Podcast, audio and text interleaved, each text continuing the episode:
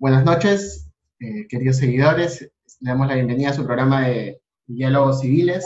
Ahora con nuevo horario, ya no estamos los viernes, sino no estamos los lunes a las 8 de la noche. Va a ser el horario para todo lo que queda del presente año. Y eh, tal como hemos venido trabajando en ocasiones anteriores, viendo temas vinculados al COVID, viendo temas vinculados a desarrollos tecnológicos, ahora también vamos a ver un tema vamos a iniciar esta nueva temporada, por decirlo de alguna forma, con un tema que eh, tiene particular importancia, pero que normalmente pasa desapercibido eh, en el día a día, incluso en la misma enseñanza de la, de la educación universitaria, que es el tema del Tribunal Andino, la importancia del Tribunal Andino, eh, que ha tenido no solamente a lo largo de todo este tiempo, sino también que va a tener posterior a este evento imprevisto de la, de la pandemia del COVID-19. Y para eso tenemos a dos invitados eh, que están muy vinculados con este tema de la integración andina y el tribunal, que son el doctor, el profesor Hugo Gómez Apac, quien es abogado por la Universidad Nacional Mayor de San Marcos, magíster en Derecho de la Empresa por la Universidad de Ciencias Aplicadas, magistrado principal por la República del Perú ante el Tribunal de Justicia de la Comunidad Andina. Y también estamos con la participación del doctor Luis Felipe Aguilar, quien es abogado por la Universidad de la SUAY, magíster en Derecho Internacional y Política Económica por la Universidad de Barcelona, eh, magíster en Derecho también por la Universidad Andina Simón Bolívar y secretario actualmente del Tribunal de Justicia de la Comunidad Andina. Con ellos vamos a estar conversando el día de hoy acerca de la importancia del tribunal eh, para no solamente de cara a la integración, sino también a cuestiones más actuales. Así que eh, en esa línea, en principio, eh, teniendo en consideración lo que he mencionado respecto a que no es usual que se hable de la comunidad andina más allá de algunos cursos muy particulares en la universidad o en la misma práctica profesional, pareciera pensarse que esto está un poco alejado, vamos a ir avanzando, digamos, de a poco, ¿no? Para acercarnos a este tema. En ese sentido, me gustaría eh, preguntarle al doctor Gómez cuál sería esta, esta importancia, digamos, de la, de la comunidad andina, eh, en qué sentido eh, podríamos entender o explicarle a, los, a, los, seguidores que tenemos cuál viene a ser eh, el rol que cumple la comunidad andina en este momento. Muchas gracias, Carlos. Ante todo, un saludo a tu audiencia y un agradecimiento a Atena, Grupo Jurídico, y a la invitación efectuada por Diálogos Civiles, el programa que tú conduces. Eh, la comunidad andina es un proceso de integración económica y social creado a través del Acuerdo de Cartagena el 26 de mayo de 1969, hace 51 años, y que lo que busca es el crecimiento equitativo y armónico de sus países miembros. A la fecha la conforman Colombia, Ecuador, Perú y Bolivia. Es un proceso de integración tanto de aspectos económicos como de aspectos sociales y nació para convertirse en un mercado común y extenderse hacia toda Latinoamérica. Ese es, digamos, el espíritu fundacional de la comunidad andina. Lo que tenemos a la fecha es dos cosas. Por un lado, la armonización de políticas y legislación y un área libre comercio. El área de libre comercio de alguna manera expresa esta integración económica. Hay un solo mercado, el mercado subregional andino. Este mercado subregional andino es uno en el cual los productos este, de los países miembros circulan entre estos países libremente, sin pagar aranceles, sin estar sometidos al pago de tasas administrativas, eh, gravámenes o cualquier carga impositiva, administrativa. Es decir, las, las, mercaderías tienen que circular libremente en este espacio eh, subregional andino, en esta área de libre comercio. Con lo cual, los productos peruanos van a Bolivia sin pagar aranceles, los productos bolivianos van a Ecuador sin pagar aranceles, los productos ecuatorianos pasan a Colombia sin pagar aranceles. Esto evidentemente beneficia a los más de 110 millones de consumidores andinos que hay en este espacio subregional porque les permite tener mayores posibilidades de elección, encontrar a su alcance, tener a la mano una mayor diversidad de productos, de productos provenientes de los cuatro países miembros. En la medida que ya no pagan aranceles, en la medida que se permite esta libre circulación sobre la base de un concepto denominado programa de liberación, todos estos ciudadanos andinos tienen esa posibilidad de elegir más, más variedad de productos a menores precios, a precios más competitivos, de mejor calidad y mayor, variedad. Los ganadores de este proceso de, de integración económica son principalmente los consumidores andinos. Y las empresas a su vez ganan porque tienen un mercado ampliado. No se trata solamente del mercado del país miembro, sino que se ha ampliado el mercado a un mercado subregional. Y por el otro lado tenemos una armonización de políticas y legislaciones que significa que hay unos regímenes jurídicos comunes para los cuatro países miembros, ¿no? A problemas comunes, respuestas comunes. En consecuencia, hay un ordenamiento jurídico comunitario andino que rige en los cuatro países sobre diferentes materias. Por ejemplo, propiedad intelectual. Hay un régimen común de propiedad industrial, un régimen común de derecho a autor. Hay un régimen común en materia aduanera, hay un régimen común en materia de minería ilegal, hay regímenes comunes en materia de transporte, de inversiones, eh, en materia, por ejemplo, de importación de productos cosméticos, doble tributación, etc. Entonces, hay una diversidad de materias que están reguladas de manera uniforme en estos cuatro países. Entonces, este proceso de integración y de unión tiene aspectos de carácter político, de carácter económico y de carácter comercial. El área de libre comercio de alguna manera evidencia ese propósito comercial, pero adicionalmente es muy importante que sepan los ciudadanos andinos que hay estos regímenes jurídicos que lo que buscan es no solamente facilitar el comercio, no solamente la mayor movilidad de las personas, por ejemplo, en temas de migración y movilidad humana, sino también lo que buscan es facilitar e incrementar las oportunidades de empleo. Esto de aquí ya, en términos más económicos, te puedo dar algunas cifras, más de 8.900 millones de dólares son las exportaciones intracomunitarias, es decir, las exportaciones de un país miembro hacia el interior de la comunidad andina, hacia los países miembros de la comunidad andina. Eso le llamamos las exportaciones intracomunitarias. Y estas exportaciones intracomunitarias, repito, son eh, casi ya 9 mil millones de dólares. Y el 78% de esas exportaciones intracomunitarias corresponden a productos manufacturados, a productos que tienen pues, un mayor valor agregado. No estamos hablando de recursos naturales, de commodities, sino estamos hablando de productos que son manufacturados y por lo tanto han generado mayor, este, mayor trabajo, mayor conocimiento, algo de tecnología. Entonces, eso es muy importante, que estas exportaciones intracomunitarias, en gran medida, digo casi el 80%, son productos manufacturados. Y otra cosa muy importante, del 90% de las empresas de la comunidad andina, hay que recordar, son pequeñas, medianas y pequeñas, medianas y pymes, es decir, medianas empresas, pequeñas empresas, microempresas, que generan el 60% del empleo en los cuatro países de la comunidad andina. Pues bien, el 92% de las casi 7.500 empresas que realizan estas exportaciones intracomunitarias son medianas, pequeñas y microempresas. Empresas textiles, empresas que producen bebidas, agroalimentos, eh, textiles, confecciones. Entonces, esa es la gran importancia. La gran importancia de la comunidad andina es no solamente el tener la facilidad de las inversiones y el comercio, la facilidad para que haya más eh, crecimiento laboral a través de las exportaciones, sino que está muy focalizado este crecimiento económico de las exportaciones en las pequeñas empresas. Esto como una primera entrada, Carlos, para luego seguir explayándome un poco más con tus preguntas. Eh, claro, esto, digamos, es bastante similar, por, por hacer una, una comparación, a, cómo originalmente comenzó el tema de la, de la integración europea también, ¿no? que creo que es un poco el, el paradigma que, que, se tiene en estos, eh, en estos trabajos, en estos eh, intentos o esfuerzos para alcanzar una integración.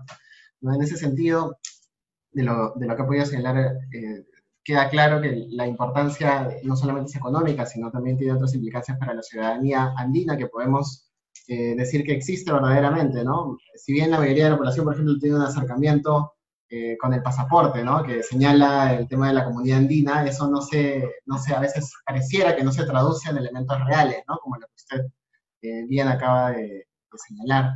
Ahora, en ese sentido, justamente porque hay una importancia para la vida diaria, para el comercio, esto también puede implicar evidentemente la existencia de, eh, conflictos que eh, vayan más allá del ámbito estrictamente nacional. Esto es, que escapen a las competencias de las cortes peruanas, de las cortes colombianas, de las cortes ecuatorianas.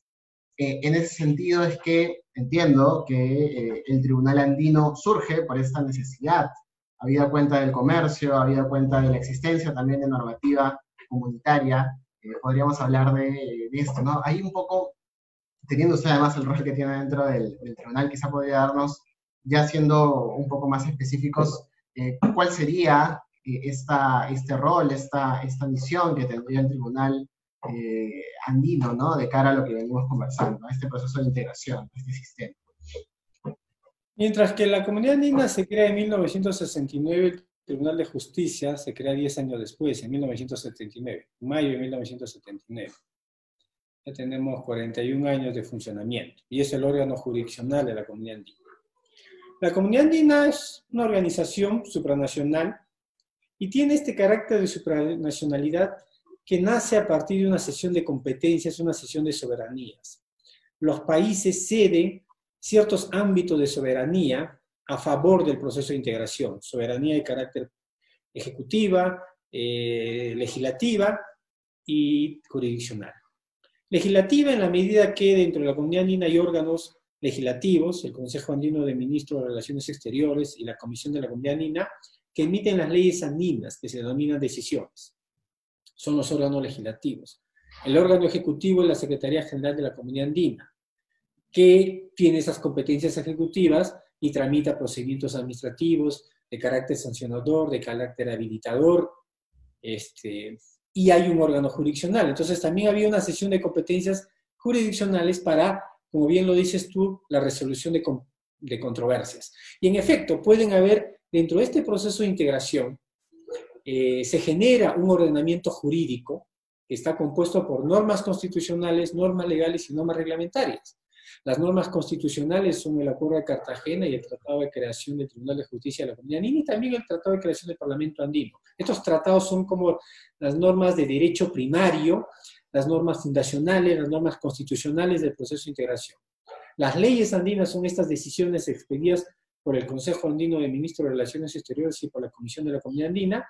Y los reglamentos son las resoluciones de la Secretaría General que reglamentan a las decisiones andinas y también la Secretaría, como tramita procedimientos administrativos, emite actos administrativos. Entonces, mira cómo esta estructura que se ve en sede nacional se replica con sus particularidades este, en el ámbito comunitario.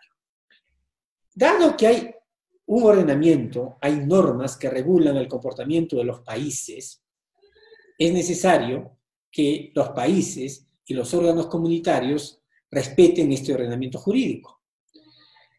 Este ordenamiento jurídico establece derechos a favor de los ciudadanos andinos, a favor de las empresas, pero también impone obligaciones o deberes a los órganos comunitarios y a los países miembros. Y por lo tanto pueden aparecer controversias entre países miembros, entre órganos comunitarios, entre países miembros y órganos comunitarios, entre países miembros y ciudadanos andinos, entre órganos comunitarios y ciudadanos andinos. Mira toda la variedad de conflictos que pueden aparejarse. Además, es importante señalar que la tutela judicial que brinda el Tribunal de Justicia en la Comunidad Andina alcanza también a las personas naturales o jurídicas. Por eso hablaba de los ciudadanos andinos. Basta que haya una afectación a los derechos subjetivos o intereses legítimos de estos ciudadanos para que ellos puedan, de alguna manera, presentar acciones eh, procesales, ya sea contra órganos comunitarios, ya sea contra los países miembros. ¿Cómo el tribunal resuelve estas competencias, eh, estas controversias? Tenemos, por ejemplo, la acción de incumplimiento.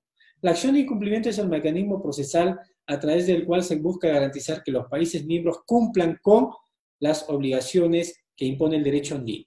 Entonces, por ejemplo, si existe el programa de liberación y los productos tienen que circular libremente, si algún país miembro establece restricciones al comercio que violen el Acuerdo de Cartagena, restricciones al comercio que no se encuentren justificadas por el artículo 73 del Acuerdo de Cartagena, el Tribunal Andino declararía una situación de incumplimiento. Y esa situación de incumplimiento habilitaría eventualmente la imposición de sanciones que significa la pérdida de estos beneficios que otorga el programa de liberación o, el Acuerdo de Cartagena en general. La acción de nulidad tiene por objeto verificar que los órganos comunitarios sean los que respeten el derecho andino.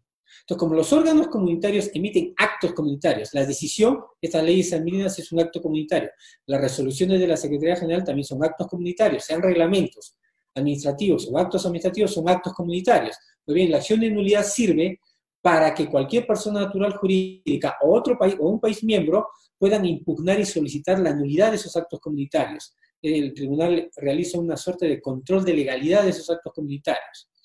Y adicionalmente existe otra figura muy importante que es la interpretación prejudicial.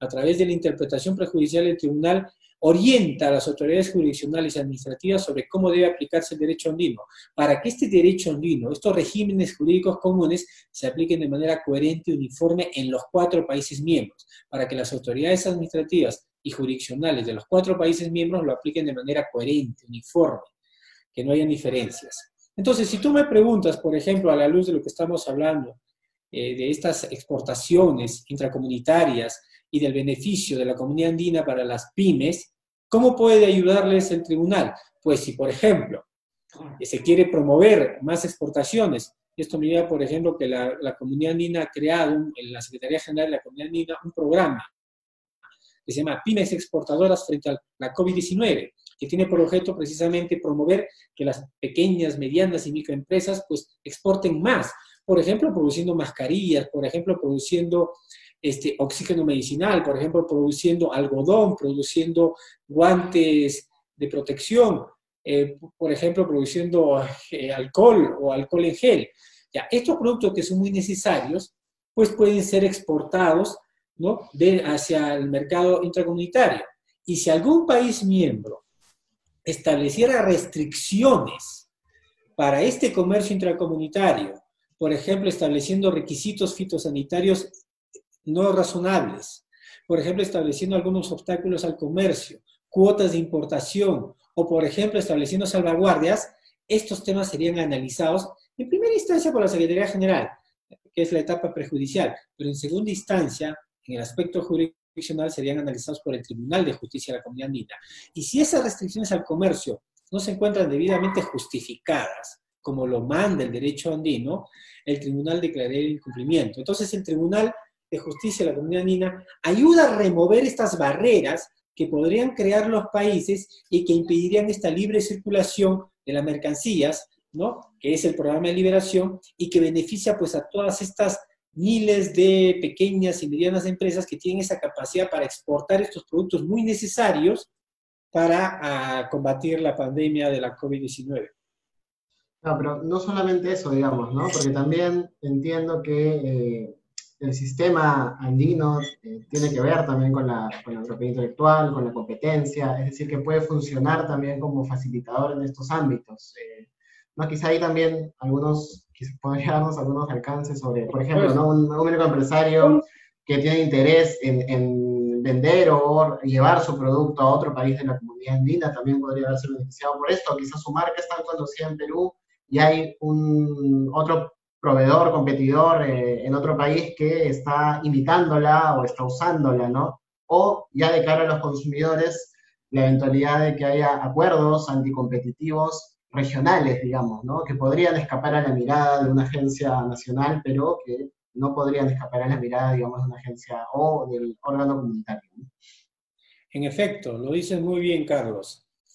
Eh, yo me centré solo en el aspecto del comercio, pero son muchos los ámbitos eh, de actuación comunitaria y que a, su vez encuentran respuesta por parte del Tribunal de Justicia de la Comunidad Andina. Esta área de libre comercio, y hablaba yo del programa de liberación y las restricciones al comercio eh, que podrían establecer los países miembros, pero también podrían haber distorsiones al comercio, distorsiones a la competencia efectuadas por las empresas. Estamos hablando de, por ejemplo, las conductas anticompetitivas transfronterizas, el abuso de la posición dominante, las prácticas colusorias horizontales y verticales, que tienen efectos transfronterizos, que nacen en un país miembro y tienen efectos en otro país miembro, o tienen efectos en dos o más países miembros. Entonces, hay una norma andina, la decisión 608, la norma para la defensa de la libre competencia de la comunidad andina, y que lo que busca y crea es un, un procedimiento administrativo sancionador supranacional de investigación de estas conductas competitivas. la autoridad que dirige la investigación y que tiene la capacidad de imponer sanciones es la Secretaría General de la Comunidad Andina. esta agencia de competencia supranacional recibe el apoyo de las autoridades nacionales de defensa de la competencia, el INDECOPI en el Perú, la Superintendencia de Industria y Comercio en Colombia, la este, la Autoridad de Fiscalización de Empresas en Bolivia, la Superintendencia de Control de Poder del Mercado en Ecuador, que son los brazos que ayudan en, el, tema investigativo a la Secretaría General. ¿Cuál es el rol ahí del tribunal? El Tribunal de, Justicia de la Comunidad Andina tiene varios roles en la defensa de la libre competencia. Para empezar, eh, una vez culminado el procedimiento, culminado el procedimiento, la Secretaría General expide una resolución, una resolución final eh, que puede absolver a las empresas o que puede sancionarlas. En el caso que la sancionara, estamos hablando de un acto administrativo comunitario, un acto comunitario, un acto administrativo susceptible de acción de nulidad. Por lo tanto, las empresas que consideren ¿no? que esta resolución eh, viola el derecho andino y les causa agravio, podrían presentar esta acción de nulidad ante el Tribunal de Justicia de la Comunidad Andina. Pero la decisión 608 también tiene un importante artículo, el artículo 36, que establece obligaciones a los países miembros para que a través de sus políticas y regulaciones no distorsionen la competencia. Si lo hicieran, podrían también los interesados presentar acción de cumplimiento, ¿ya? Una acción de incumplimiento eh, contra el país miembro que estaría incumpliendo el artículo 36 de la decisión 608. Y aparte de eso tenemos las interpretaciones prejudiciales, porque cuando las autoridades nacionales, y ya tenemos muchos ejemplos, están tramitando procesos, a veces tienen una duda si el competente es la autoridad nacional o el competente es la autoridad supranacional, es decir, la Secretaría General de la Comunidad Andina, caso en el cual han solicitado interpretación perjudicial al Tribunal Andino y este ha explicado claramente y establecido criterios para diferenciar las competencias este, no excluyentes, sino complementarias entre las autoridades nacionales de defensa de la libre competencia y la autoridad supranacional, que es la Secretaría General de la Comunidad Andina. Y has mencionado también el de propiedad intelectual, que es pues uno de los este, regímenes jurídicos más exitosos y más aplicados en la comunidad andina. Tenemos la decisión 351, el régimen común de derecho de autor y derechos conexos, la decisión 486, el régimen común de propiedad intelectual, tenemos la decisión que regula los derechos de los obtentores de nuevas variedades vegetales, la decisión que regula el acceso a los recursos genéticos. Este esquema de propiedad intelectual es muy importante porque no solamente protege la creación intelectual, ¿no? las obras literarias, artísticas, científicas, ¿no? las obras musicales, audiovisuales, eh, los software, sino también si nos vamos a propiedad industrial, está la protección de las patentes, de los modelos de utilidad, de los diseños industriales, de las marcas, estamos hablando de marcas de productos, marcas de servicios, marcas de certificación, marcas colectivas, denominaciones de origen, en fin, y ahí el rol que tiene el tribunal, sobre todo a través de las interpretaciones prejudiciales, es que las oficinas de propiedad industrial, las oficinas de derecho de autor de los cuatro países miembros apliquen de manera coherente estas normas. Y como bien tú decías, por ejemplo, las empresas tienen esa, esa necesidad de distinguirse y que no haya, por ejemplo, problemas de confusión. Como ya hablamos del área de libre comercio y del mercado subregional, tenemos que pensar que este, en este mercado compuesto ¿no? por los territorios de Colombia, Ecuador, Perú y Bolivia, es un mercado donde los productos circulan libremente. Es un producto donde hay muchas exportaciones intracomunitarias. Por lo tanto, hay que proteger las marcas que se inscriben en los registros de los cuatro países miembros. Y eso es muy importante porque la marca registrada, por ejemplo, en Perú es protegida en Colombia, así no esté registrada en Colombia. Es protegida en Ecuador, así no se usa en Ecuador. Lo mismo pasa con la marca boliviana o con la marca ecuatoriana, que son protegidas en otros lados. Entonces, por ejemplo, una figura muy importante es la oposición andina, respecto a la cual hace poco hemos sacado una importante interpretación prejudicial. Bajo la figura de la oposición andina, si por ejemplo tú, Carlos, tienes una marca en el Perú, ¿no? Imagínate, diálogos, diálogos civiles para servicios, para los servicios de comunicación, periodismo, análisis jurídico, otras cosas. Entonces tienes diálogos civiles. Y de pronto se quiere inscribir en Ecuador también para un programa así de debate jurídico con el mismo nombre, diálogos civiles, o algo que sea similar, diálogos de derecho civil. Entonces, puede haber un riesgo de confusión, porque finalmente tu programa puede que también sea visto en Colombia, puede que te sea visto en Bolivia. De hecho, si tienes a más invitados extranjeros, a profesores de otras universidades de Colombia, de Bolivia, de Ecuador, tu programa va a se va a expandir más. Entonces, puede haber un riesgo de confusión. Por lo tanto, si en el registro ecuatoriano pretenden registrar o, otro grupo de expertos en derecho civil un programa así de debate jurídico llamado diálogos civiles o diálogos de derecho civil, tú puedes oponerte.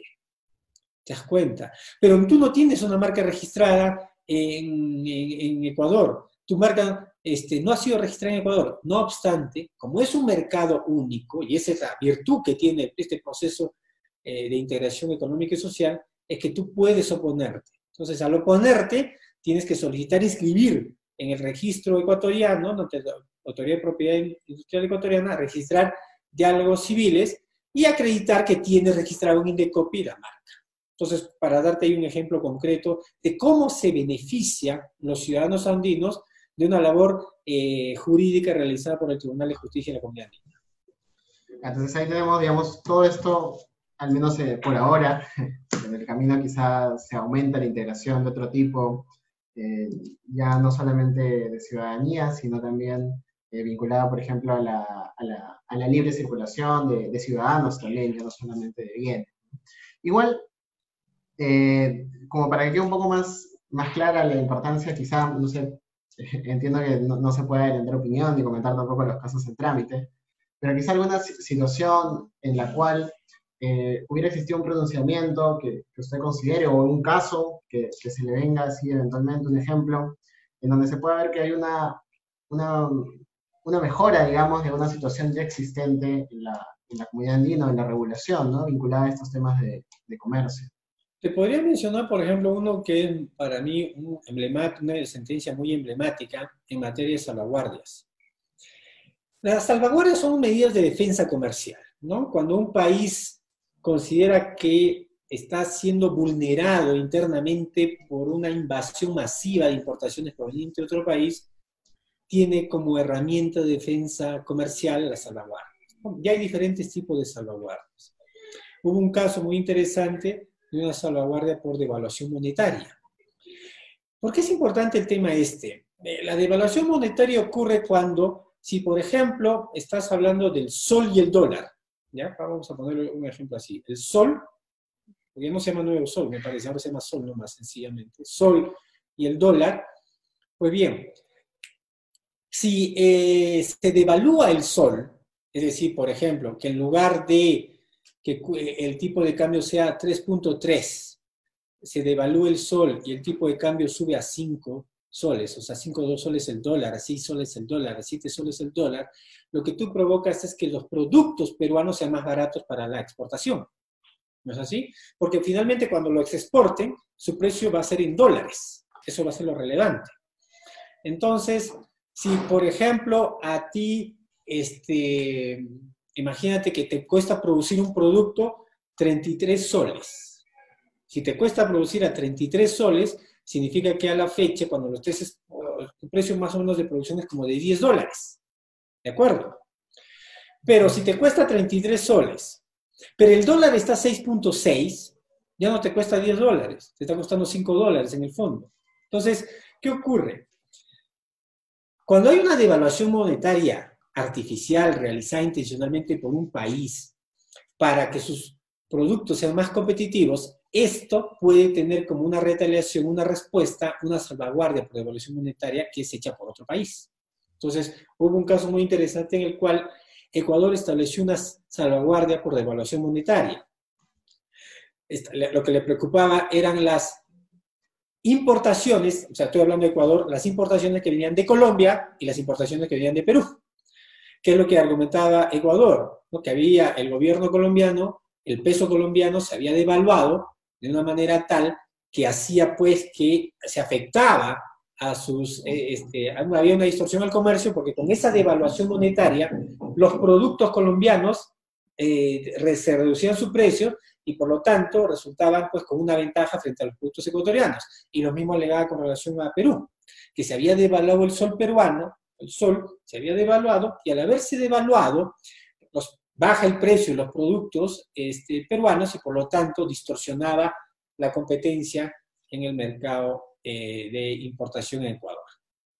Esto te lo comento porque en esa sentencia el Tribunal de Justicia de la Comunidad Andina estableció criterios jurídicos sobre todos los tipos de salvaguardias, no solo sobre los de evaluación monetaria, ya también sobre las salvaguardias específicas, sobre las salvaguardias, por ejemplo, por este, distorsión en la balanza de pagos, pero al establecer estos criterios, el tribunal lo que estableció fue, por ejemplo, que la imposición de salvaguardias era una medida excepcional, que era una medida transitoria, que tenía que ser aplicada restrictivamente y un aspecto muy importante, el principio de causalidad.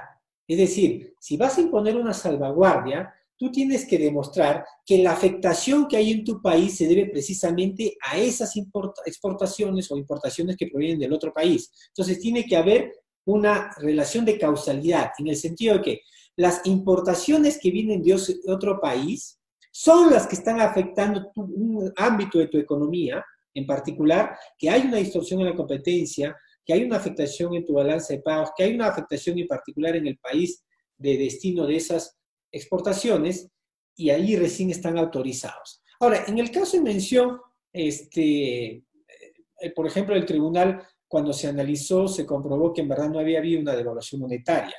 Es decir, una devaluación monetaria es un acto eh, que un país, porque puede serlo a través de sus políticas macroeconómicas, a través de la política de sus bancos centrales de reserva, lo hace con la intencionalidad de devaluar la moneda, ¿no es así? Con fines de luego distorsionar la competencia. Eso no había ocurrido. Pero ahí lo, lo relevante del caso son los criterios establecidos por el Tribunal de Justicia de la Comunidad Andina. Claro, muy, muy interesante ese caso, de hecho, bastante, bastante técnico.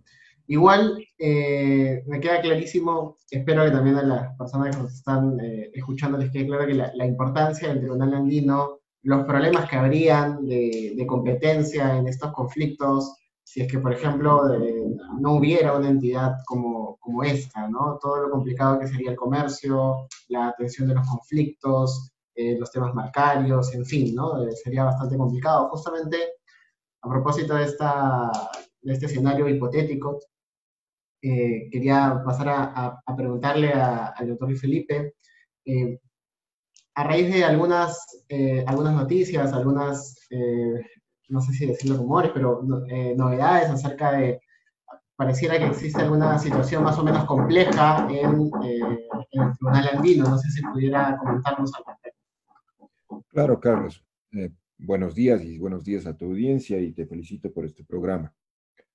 Mira, sobre lo que nos dices, la situación es una situación real, objetiva, existente, en la cual el tribunal en este momento eh, está a las puertas de una grave situación financiera. ¿Qué es lo que sucede? El tribunal tiene recursos económicos para solventar su operación hasta este mes. Luego, en el mes de septiembre, no tendrá los, los los recursos suficientes para solventar todos sus gastos operativos, sus obligaciones laborales con proveedores, es decir, todo lo que permite eh, mantener al tribunal en marcha, no tendremos el, dinero suficiente. Y eso ha despertado, por supuesto, la preocupación civil, la preocupación de varios sectores y, por supuesto, cómo no, la, preocupación de nosotros, las personas que trabajamos en, el tribunal, bajo la eh, eh, dirección de los señores magistrados. Y el tribunal ha enviado varias cartas desde hace mucho tiempo, no, no, de forma, no solamente de forma reciente, a las autoridades de la comunidad andina, que es el Consejo Andino de Ministros, a la Comisión Andina, también a la Secretaría General y a los señores presidentes de los países miembros de la comunidad andina que conforman el Consejo Presidencial. Y les hemos explicado cuáles son las causas que nos han llevado hasta aquí, que son de mucho tiempo atrás, desde el 2008. Si quieres, yo puedo... Eh, ahondar en cada uno de los detalles de esto. Y mira, sería, interesante, ¿no? Para comprender un poco cómo, es que ha llegado a tener esta situación, ¿no? El, tribunal. Sí, porque no es algo reciente. Mira, llegamos, primero yo te quisiera decir que cuando se habla de la situación del tribunal hay que hacer una, una, una diferencia. Uno, el tribunal es sólido institucionalmente, tiene más de 40, 40 años de ejercicio, y ha sido sus sentencias son comentadas por doctrinarios, son estudiadas, y los, las personas, los usuarios, el doctor remarcaba las, la, la, importancia de la comunidad andina en el sentido de su valor comercial, todas esas empresas, todas esas personas naturales y jurídicas que cuando en un momento tienen un conflicto o quiere o se va a aplicar la norma andina, siempre están regresando a ver al, al, tribunal y cuáles han sido sus sentencias e, e, interpretaciones. por un lado, la situación institucional es muy sólida, pero lamentablemente la situación financiera no es así. Y vamos a ver, te voy a explicar las causas. La primera causa nos tenemos que remontar al 2006. En el 2006, la comunidad andina estaba conformada por los cuatro países que están ahora con Bolivia, Colombia, Ecuador y Perú, y Venezuela. Pero en el 2006 sale Venezuela. Con la salida de Venezuela, eh, se reduce el presupuesto, que en ese entonces era 1.580.000, pero se reduce el presupuesto en función de la proporción que aportaba Venezuela. Entonces se le reduce en 26%, 25,9% se reduce el presupuesto del tribunal. Pero lamentablemente el gasto real, es decir, lo que realmente gasta el, tribunal para mantener su operación, no se reduce en la misma proporción. Y te pongo un ejemplo. El tribunal tenía 26 empleados con Venezuela, 26, perdón, funcionarios, entre ellos los magistrados. Luego de la salida de Venezuela, solamente se reduce, eh, salen tres eh, funcionarios, es decir, se, queda, se quedamos en 23, que es lo que tenemos hasta ahora. Entonces sale Venezuela y con Pevero tenemos un gasto real mucho mayor a la proporción de lo que aportaba Venezuela. Esa es la primera causa. La segunda causa. La segunda causa es el presupuesto congelado. Y digo congelado porque desde, el 2008 el presupuesto del, tribunal permanece igual. Sale Venezuela, se produce, ya, ya tenemos un primer impacto. En el 2008 continúa, se nos da un presupuesto que es igual, eh, que no, se no ha sido tocado. Y ya en el 2008 tenemos el primer, eh, se evidencia el primer déficit del tribunal. Es decir, terminamos el 2008 con un déficit. Gastamos más de lo que se, eh, el, presupuesto aprobado. Y, eso, ¿qué es lo que causa? Que, este, que tengamos un presupuesto caduco, no actualizado, que no ha contemplado eh, varias situaciones que normalmente en el, en el tiempo hacen que en todas empresas, sean públicas o privadas, pues se tengan que revisar los presupuestos con los cuales se maneja la operación. Tenemos un presupuesto congelado, eso es un dato objetivo, y hemos solicitado varias veces su actualización, pero no ha sucedido. Ahora, como tenemos un presupuesto congelado que se creó en el 2008, nunca ha habido la, posibilidad de, reformarlo. Y cuando se creó ese presupuesto, no se avisoró que el tribunal iba a, eh, iba a enfrentar eh, gastos que no estaban previstos.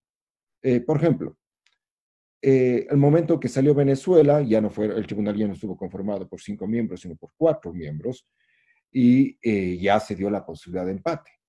¿Qué es, ¿Qué es lo que significa? Hay que buscar mecanismos para que ese empate sea destrabado y la forma es llamar al magistrado suplente y por supuesto hay que pagarle, hay que pagarle sus, sus honorarios. Ese gasto no estuvo previsto. Otros gastos que han sucedido a lo largo del tiempo y que no fueron contemplados en el presupuesto. Uno muy importante.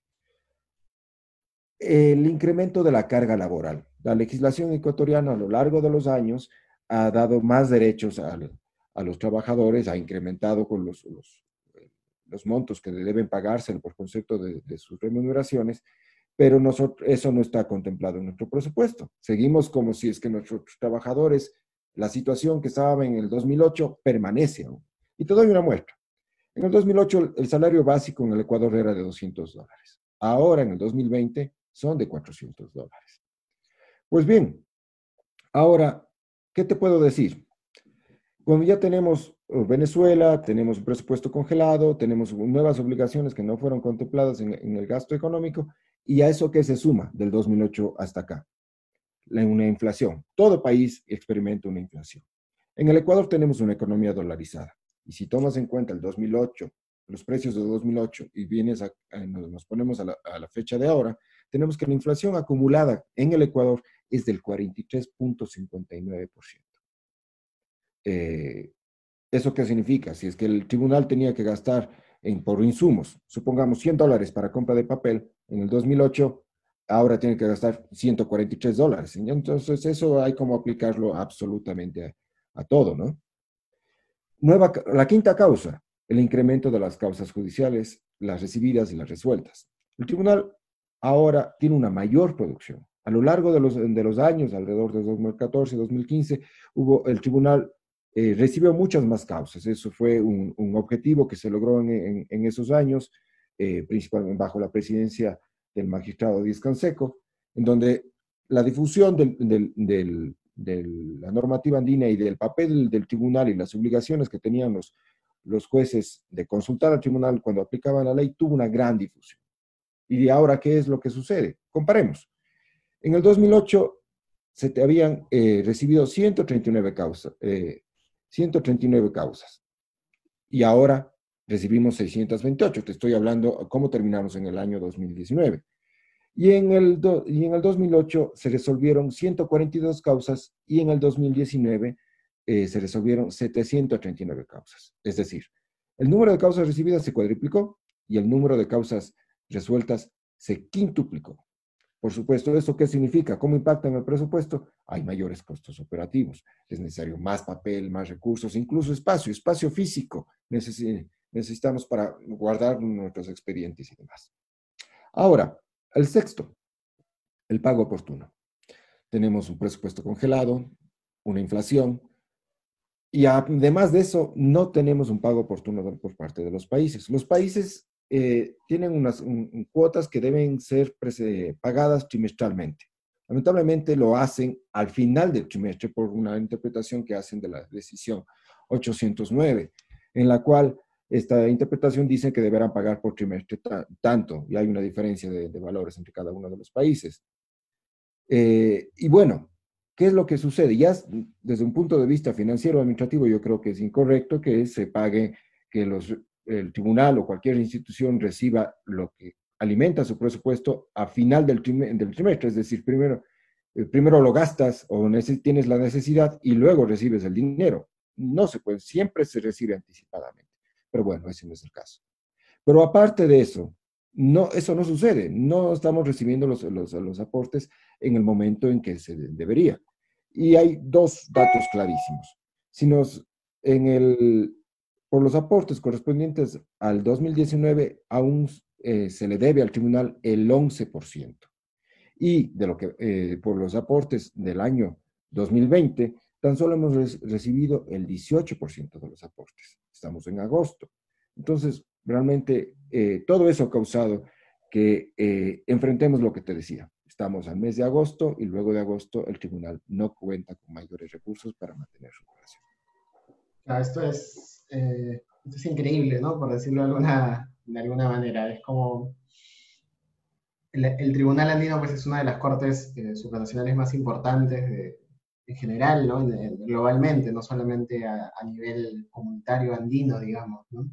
Y esta trascendencia pareciera no encontrarse en la trascendencia que ha mencionado también el Hugo Gómez acerca de la importancia del tribunal de cara al comercio, de cara a lo que viene.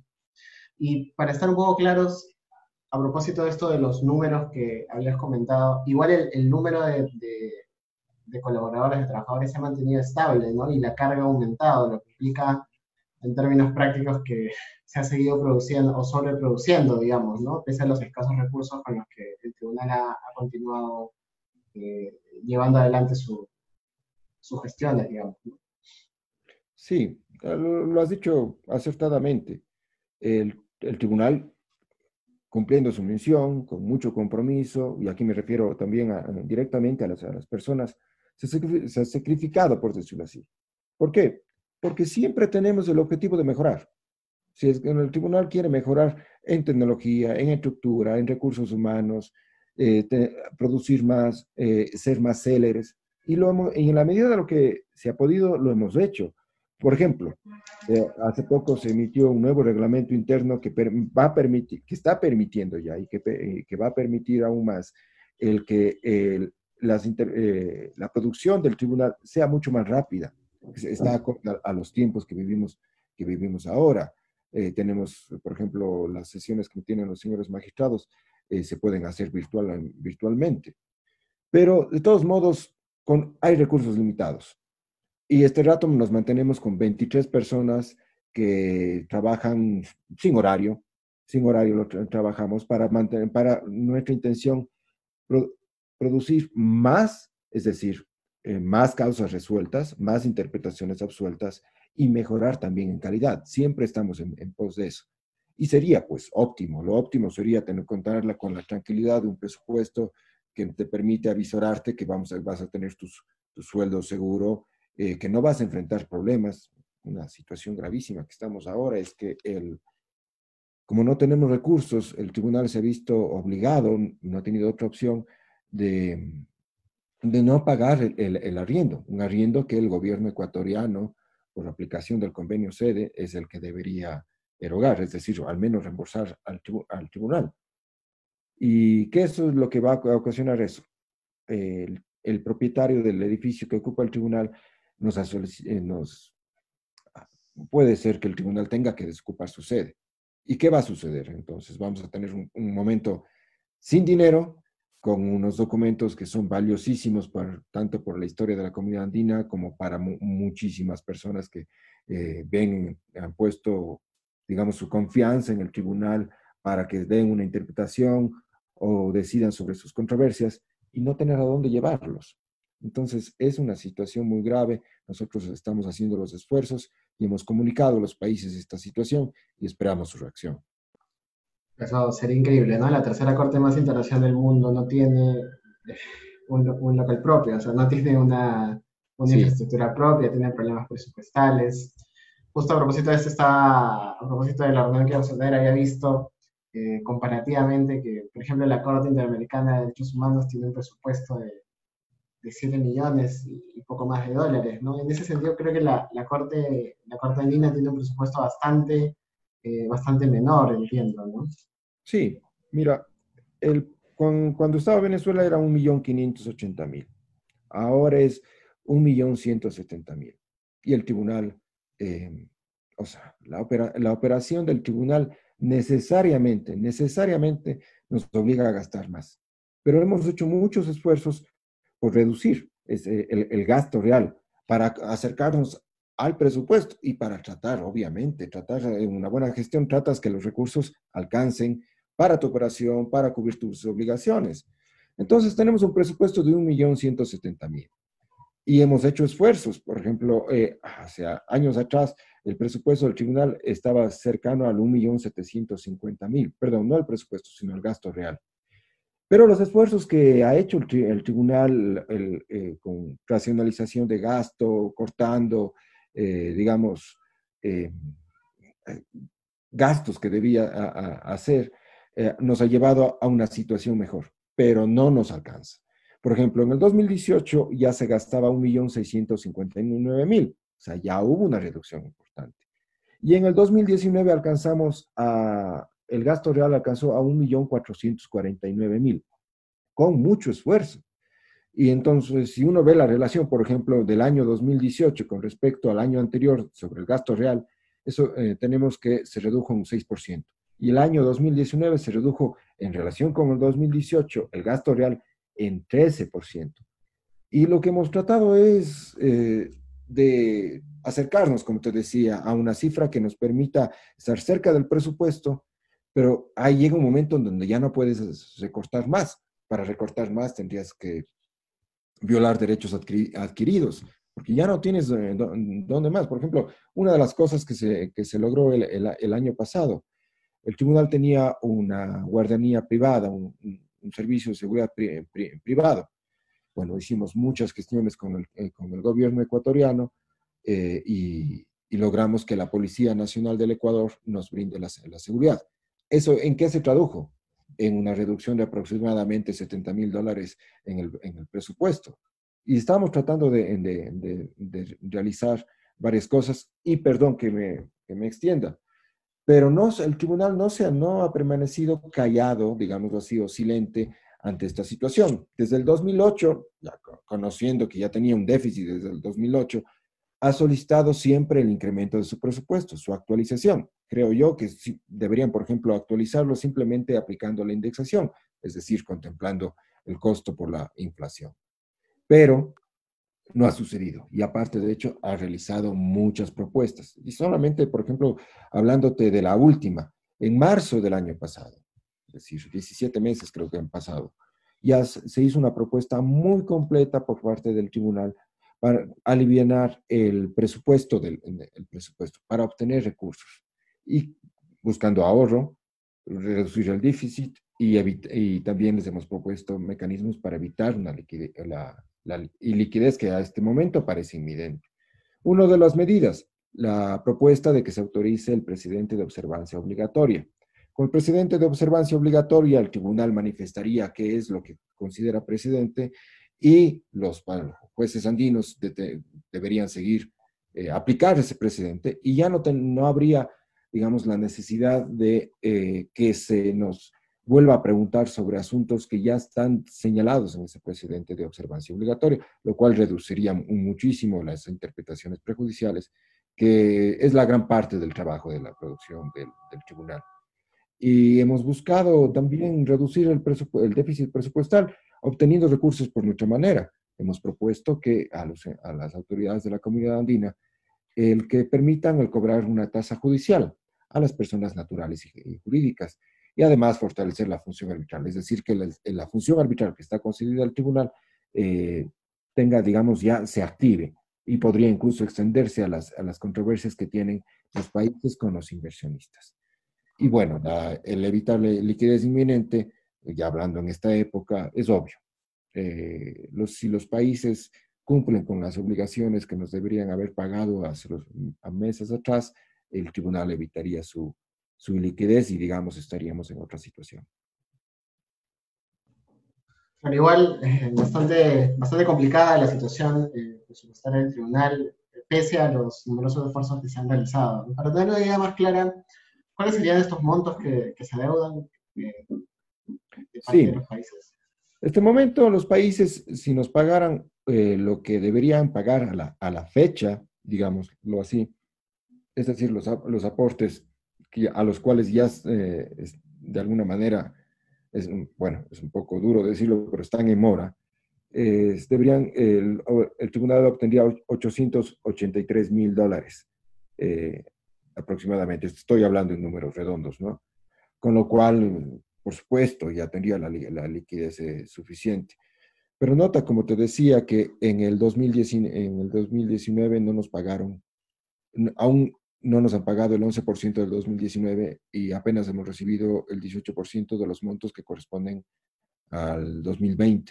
Entonces existe una preocupación. Y adicionalmente, esos 833 mil dólares deberíamos sumar 60 eh, mil dólares que nos debe el Ecuador que debe el Ecuador por concepto de, de reembolso por el, por el canon arrendaticio que no ha sido, eh, que no ha sido transferido al tribunal. Eh, no hemos recibido ese reembolso desde octubre del año pasado. es, es, increíble realmente. Eh, no, no, no, creo que pueda haber otra expresión más suave para decirlo. Es, es, increíble lo que está ocurriendo con el, con el tribunal, la circunstancia en la que se encuentra valga la pena decirlo, la tercera Corte Internacional más importante. Sí, y discúlpame, eh, sí. pero también, eh, claro, nosotros estamos muy conscientes de la situación que se vive. Es una situación muy eh, grave para todos, económicamente, sanitariamente, en lo social.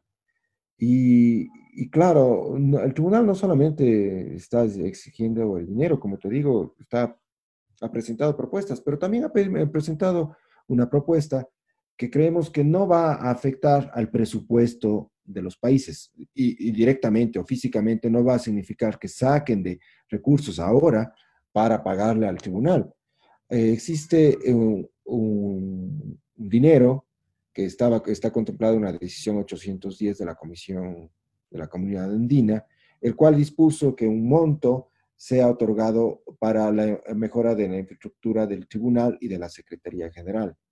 Ese dinero, que aún permanece, que está ahí, podría solventar los gastos que está enfrentando el tribunal y de esa forma eh, no, no tendrían los países que realmente sacar de su bolsillo en este momento. sería un, préstamo. Se ha solicitado que de esos valores se le otorga al, tribunal 531 mil dólares para que podrían eh, ayudar a que el tribunal mantenga su operación durante lo que resta del año y a la par digamos, ya con una tranquilidad de que saber que no nos van a desalojar, de que vamos a tener los recursos necesarios para mantener nuestra operación, pensar en otro, un proyecto que dé una mayor continuidad. En una última comunicación se plantea la posibilidad de que se establezca un fideicomiso con crédito de la CAF, lo cual nos permitiría, digamos, tener una solvencia durante un largo tiempo y aliviaría a los, a los la carga financiera que también los países están pasando en este momento. ver también una mayor autonomía presupuestal, ¿no? Eso les permitiría tenerla, ¿no? Que, es vital, digamos, para un órgano, cualquier órgano jurisdiccional, ¿no? Más aún en el caso de la importancia del tribunal andino. Por supuesto. Sí. Eh, bueno, muchas gracias a los dos. Ya para ir cerrando, no sé si quisieran añadir algo, alguna, alguna cuestión que consideran ustedes que es necesario pertinente señalar, no sé si el profesor Gómez, usted también. Agradecerte, Carlos, por la invitación para que tu audiencia conozca un, poco más sobre no solamente la importancia del proceso subregional andino, la comunidad andina y el Tribunal de Justicia de la Comunidad Andina, sino también eh, que se conozca que en efecto, como bien lo ha señalado Felipe, hay una situación grave este, económicamente hablando, pero que si hay la voluntad de los países si hay el compromiso de cumplir con este, estos aportes obligatorios, eh, vamos a salir adelante. Por mi parte, me uno a las palabras del doctor Gómez y te agradezco, Carlos, te felicito nuevamente por este programa, es muy interesante y qué bueno ver que hay estas, estas preocupaciones y que tu audiencia, espero que se haya inteligenciado, estoy seguro que sí, sobre la comunidad andina y también, bueno, exprese su preocupación, de la preocupación sobre el tribunal. No, muchas muchas gracias a ambos, creo que está bastante interesante. He tenido por ahí algunos problemas de audio, perturbaciones a la posesión, le hice. Así que nada, igual les agradezco mucho. Espero realmente eh, que se solucione este, este impasse. Eh, es lo mejor para la, la, estabilidad regional y también para lo que se viene a futuro, ¿no? Una vez superado este, este evento que estamos viviendo todos. Así nada, agradecerles de nuevo y eh, a los seguidores de la, de la, página, nos vemos el siguiente lunes a la, a la misma hora. Muchas gracias. Gracias. Chao, Carlos.